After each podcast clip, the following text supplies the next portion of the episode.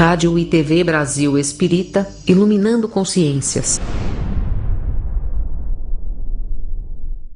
Persistência versus mudanças. Contam que certa vez duas moscas caíram num copo de leite. A primeira era forte e valente. Assim, logo ao cair, nadou até a borda do copo. Como a superfície era muito lisa e ela tinha suas asas molhadas, não conseguiu sair. Acreditando que não havia saída, a mosca desanimou, parou de nadar e se debater e então afundou. Sua companheira de infortúnio, apesar de não ser tão forte, era tenaz. Continuou a se debater, a se debater e a se debater por tanto tempo que aos poucos o leite ao seu redor, com toda aquela agitação, foi se transformando e formou um pequeno nódulo de manteiga, onde a mosca tenaz conseguiu, com muito esforço, subir e dali alçar voo para algum lugar seguro. Durante anos, ouvi esta primeira parte da história como elogio à persistência, que sem dúvida é um hábito que nos leva ao sucesso. No entanto, Tempos depois, a mosca tenaz, por descuido ou acidente, novamente caiu no copo. Como já havia aprendido em sua experiência anterior, começou a se debater na esperança de que, no devido tempo, se salvaria. Outra mosca, passando por ali, vendo a aflição da companheira de espécie, pousou na beira do copo e gritou: Tem um canudo ali, nade até lá e suba por ele. A mosca tenaz não lhe deu ouvidos, baseando-se na sua experiência anterior de sucesso e continuou a se debater, a se debater, até que exausta afundou no copo cheio de água. Quantos de nós, baseado em experiências anteriores, deixamos de notar as mudanças de ambiente e ficamos no esforço para alcançar os resultados esperados até que afundamos na nossa própria falta de visão? Fazemos isso quando não conseguimos ouvir aquilo de quem está fora da situação e que nos diz que há outras estratégias, outras formas de se enfrentar os desafios, ainda que nos sejam semelhantes ou que nos tenham acontecido em outros contextos e achamos então que as estratégias podem ser as mesmas. Assim, com essa mensagem, nós cumprimentamos vocês, queridos amigos, queridos ouvintes da Rádio Brasil Espírita, agradecendo essa companhia amorosa e generosa em mais uma segunda-feira, em mais uma semana aqui no canal da Rádio Brasil Espírita, no programa Caminhos de Autoiluminação estimando do fundo do coração que todos possam, nesse instante, se encontrar, se encontrar em paz. Agradecendo essa companhia nessa noite de segunda, vocês que nos permitem adentrar a casa de vocês e os corações e as mentes, no sentido de refletirmos a luz do Evangelho, a luz da doutrina espírita sempre no sentido de ampliar as fronteiras da nossa compreensão e do nosso discernimento a respeito dos desafios da vida, sobre nós mesmos, sobre nossa relação com o outro e conosco mesmo. Hoje estaremos falando a respeito de um tema cujo título é Maturidade e Consciência.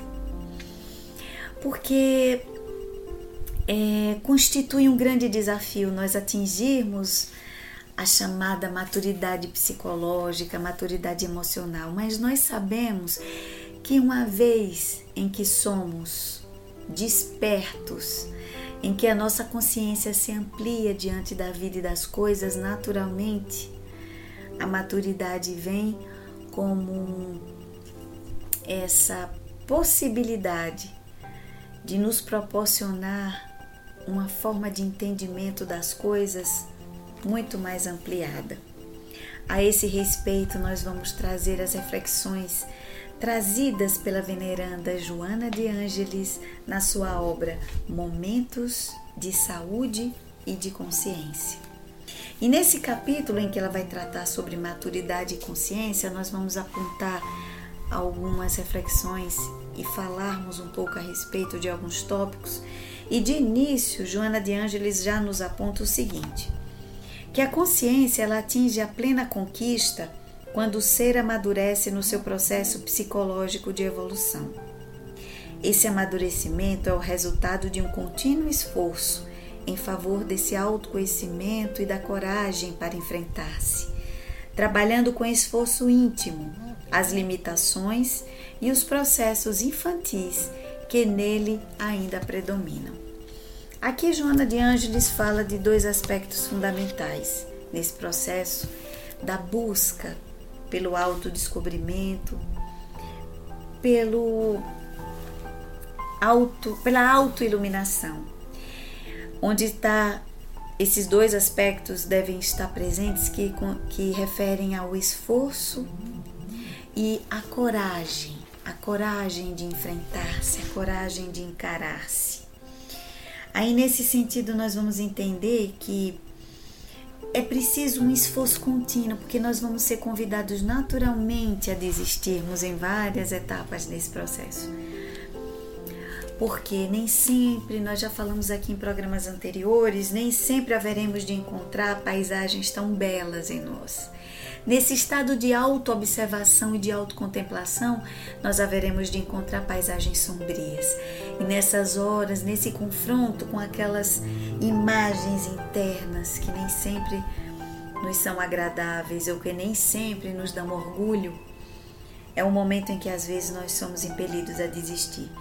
Por isso que é importante insistir no tentame, de enfrentar-se, de autoconhecer-se utilizando-se desse esforço contínuo, porque as conquistas são incalculáveis. Ainda nesse sentido, Joana segue, não sabendo superar as frustrações fixas, fixas no inconsciente, torna-se sua vítima, fugindo para os mecanismos da irresponsabilidade toda vez que se vê abraços com dificuldades e enfrentamentos. A imaturidade psicológica não se restringe ao período do desenvolvimento da infância, e sim às várias fases da vida. Considerando-se que a aprendizagem e o crescimento não cessam nunca, tornando-se uma constante até o momento da individuação, no qual o espírito comanda a matéria e o psíquico mantém-se em harmonia com o físico. Não seja de estranhar que indivíduos adultos mantenham comportamentos infantis e que jovens se apresentem com equilibrada maturidade. Então nós entendemos que essa imaturidade psicológica ela não está restrita apenas ao período infantil. Muitas pessoas acabam aprisionadas em fases pueris do seu desenvolvimento e aí, ainda que os anos transcorram, se encontram imaturas do ponto de vista psíquico, não se permitindo avançar nas fases que poderiam possibilitar o avançar e o desdobramento desse estado de consciência. Naturalmente, diz Joana de Ângeles, o espírito é o agente da vida e dele procedem os valores que são ou não considerados durante a sua existência corporal. O mecanismo para o amadurecimento psicológico do ser expressa-se de maneira natural, aguardando que a vontade e o contínuo esforço para o reconhecimento das debilidades físicas, emocionais e outras facultem o ânimo para corrigi-las e superá-las. Porque haveremos de encontrar desafios em cada etapa do nosso processo de desenvolvimento. Cada uma com as suas peculiaridades e cada etapa com seus próprios desafios. Todas essas fases nos possibilitam, nos facultam o entendimento para um amadurecimento contínuo e profundo do nosso ser. Ainda a respeito disso, Joana de Angelis nos acrescenta que as funções psíquicas que Jung classificou em número de quatro, quais sejam a sensorial, a sentimental, a intelectual e a intuitiva devem constituir um todo harmônico, sem, no entanto, nos reporta Joana, haver predominância de alguma em detrimento de outra, proporcionando o amadurecimento, portanto, a plena realização da consciência. E é tão interessante essa análise, essa observação que Joana nos fala em, em uma outra obra chamada Refletindo a Alma, Psicologia Espírita de Joana de Ângeles, que traz diversos autores ainda encarnados, como Marlon Requidal, como Gelson, que é um dos grandes pesquisadores, uns, um dos que iniciaram o estudo da série psicológica no Brasil da, de Joana de Ângeles, ele nos lembra, por exemplo, uma fala de Jung em A Vida Simbólica, onde nós, nós temos o seguinte, que os quatro tipos de função a seguir correspondem aos meios de que se serve a consciência para orientar-se. Então, condizente com aquilo que Joana de Ângeles nos aponta, Jung vai nos falar, por exemplo, que a sensação, que é uma percepção sensorial, nos diz que algo existe. O pensar nos diz o que é. O sentir nos diz se é agradável ou não. E a intuição nos diz de onde vem e para onde vai. Todos esses aspectos estão relacionados a esse estado de consciência que vai se ampliando à medida que nós vamos, enquanto ser, nos permitindo vivenciar e experienciar aquilo que a vida nos possibilita como desafio de aprendizado. O amadurecimento psicológico de Joana exterioriza-se quando se ama quando se alcança esse sentimento oblativo, demonstrando a libertação da idade infantil. Egocêntrica e ambiciosa, a criança pega-se à posse e não doa, exigindo ser protegida e jamais protegendo, amada sem saber amar, nem como expressá-lo. O seu amor é possessivo e sempre se revela no receber, no tomar. O seu tempo é presente total. Já o adulto, diferindo dela, compreende que o amor é a ciência e a arte de doar, de proporcionar felicidade a outrem. O seu tempo é o futuro, que o momento constrói etapa a etapa, à medida que lhe amadurecem a afetividade e o psiquismo. Enquanto o amor não sente prazer em doar, experiencia o período infantil, caracterizando-se pelo ciúme, pela insegurança, pelas exigências descabidas, portanto, egocêntrico e impróprio.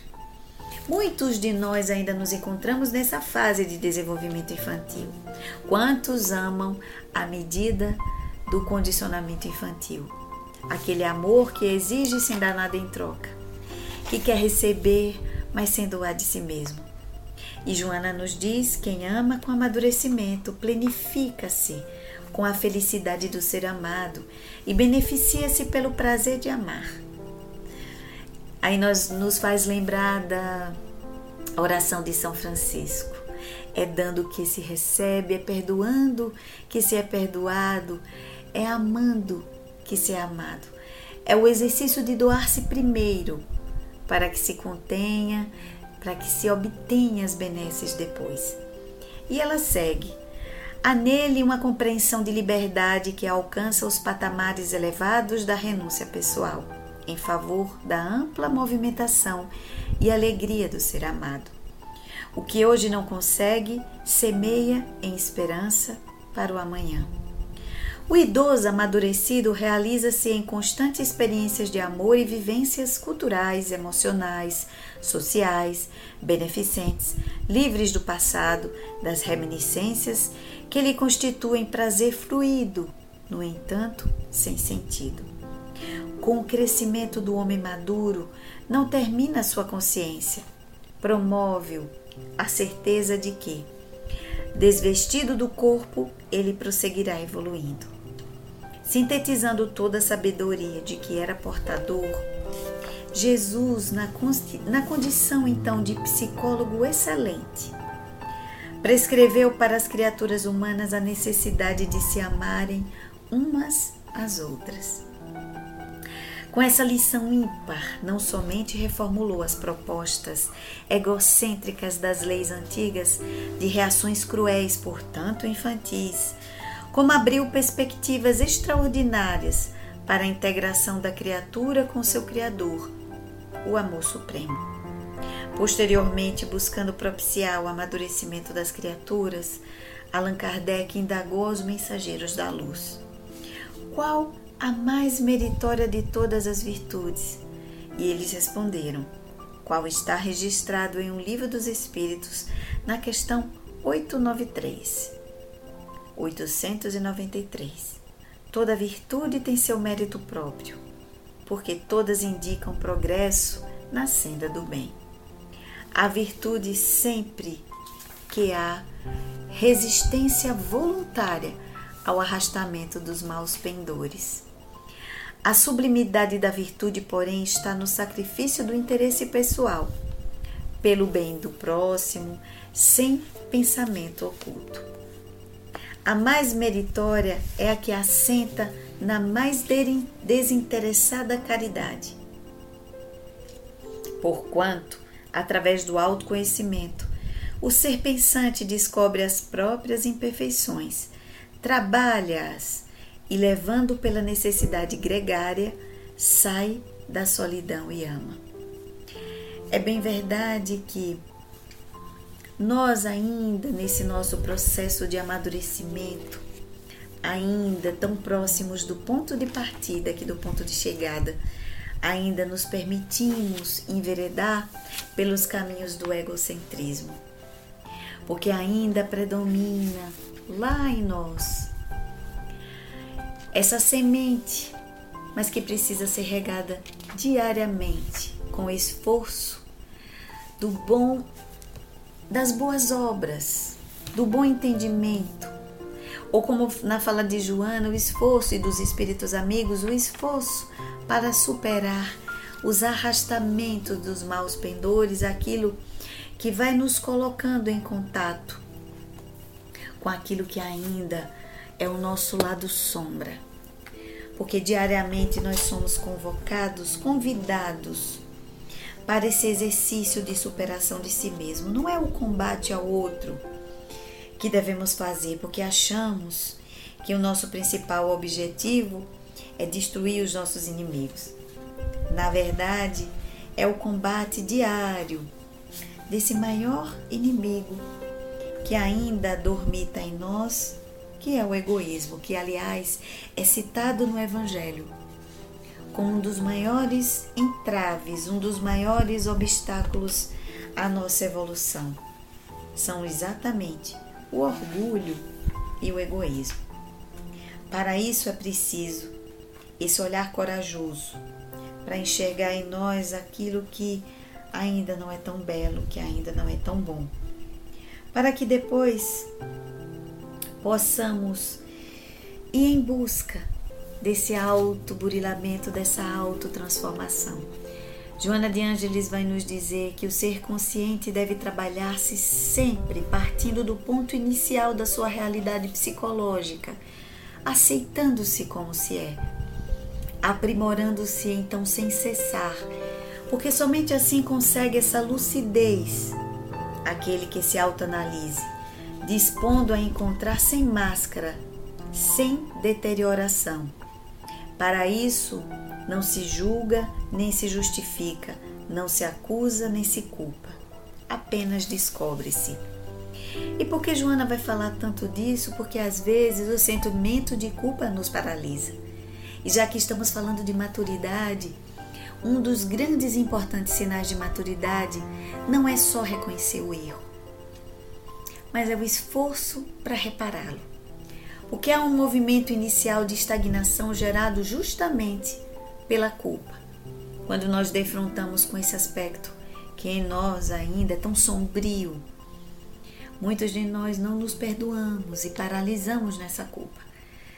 Mas entendendo que nós podemos reescrever as nossas histórias, imprimir novas marcas, novos sentidos, e a partir disso, aí sim, Vamos adotando as posturas, os caminhos que em nós já foram despertados.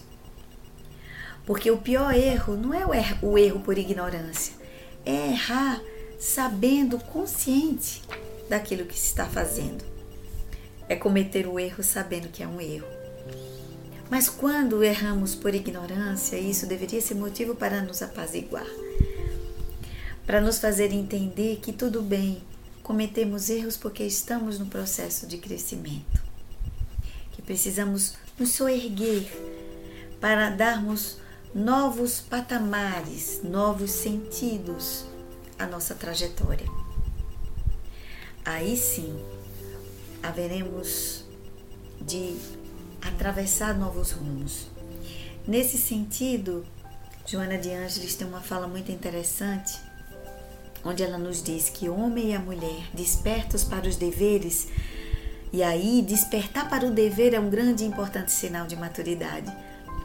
Atravessam os diferentes estágios das necessidades primárias sem apegos ou aprisionamento conseguindo perceber que as conquistas culturais e artísticas que lhe proporcionaram a visão estética e deslumbram, sensibilizam o cérebro emocional sob o entendimento e a absorção dos seus conteúdos pela razão.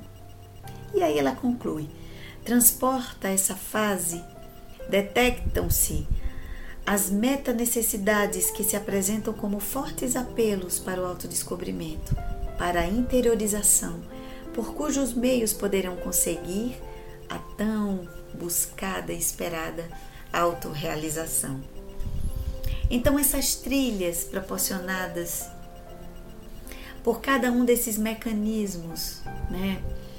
através do sentimento, da intuição, da razão, da sensação, que vão abrindo esses canais para a absorção do mundo e para a transformação em aprendizado, em conhecimento, vai nos dando essa bagagem segura para caminharmos na direção desse aformoseamento do nosso ser. Entendendo que devemos também estar ancorados nos bons sentimentos, na fé, nas orações, porque são esse ancoradouro para os dias e para os momentos de tormenta. Então, que acreditemos seriamente que todos nós somos herdeiros do universo. Temos um DNA divino em nós que nos possibilita, nos faculta a conquista da verdadeira e da plena felicidade. Mas alguns passos precisam ser tomados. E nesses passos, que nós possamos ir constantemente com esse esforço, porque às vezes, como diz o livro dos Espíritos, o que nos falta é vontade. Nós temos todas as possibilidades de combatermos as nossas próprias mazelas, mas o que nos falta é um mínimo de vontade, nos dizem os Espíritos. Que possamos então arregaçar as mangas, irmos na direção dessa consciência desperta, porque no estágio em que nós estamos, todos nós já temos minimamente o sentido do que é bom, do que é justo, do que é nobre. E que pautemos então os nossos caminhos nesse conhecimento, apoiando-nos nos bons espíritos, nos bons amigos e, sobretudo, no Mestre Jesus.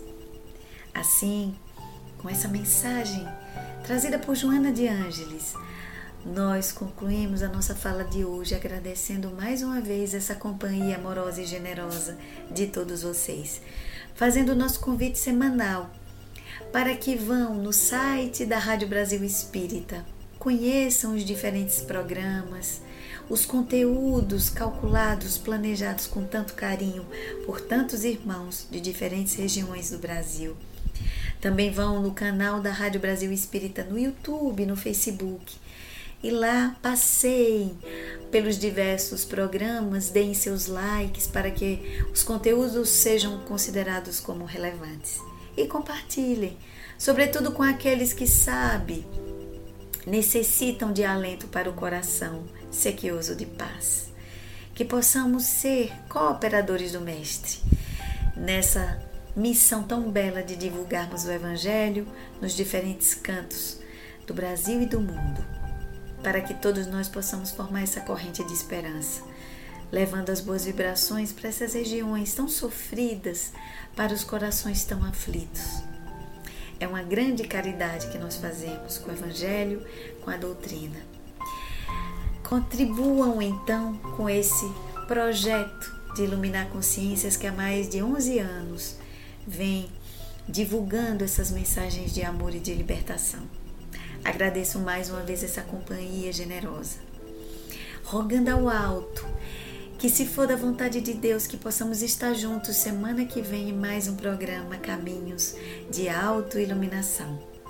Desejando que todos possam ter uma semana iluminada, abençoada, sempre na companhia do Mestre, que na fala de Joana de Ângeles, mesmo nunca convocado, jamais sai de perto de nós. Um beijo no coração de todos, muita paz e muita luz, e que Jesus nos abençoe.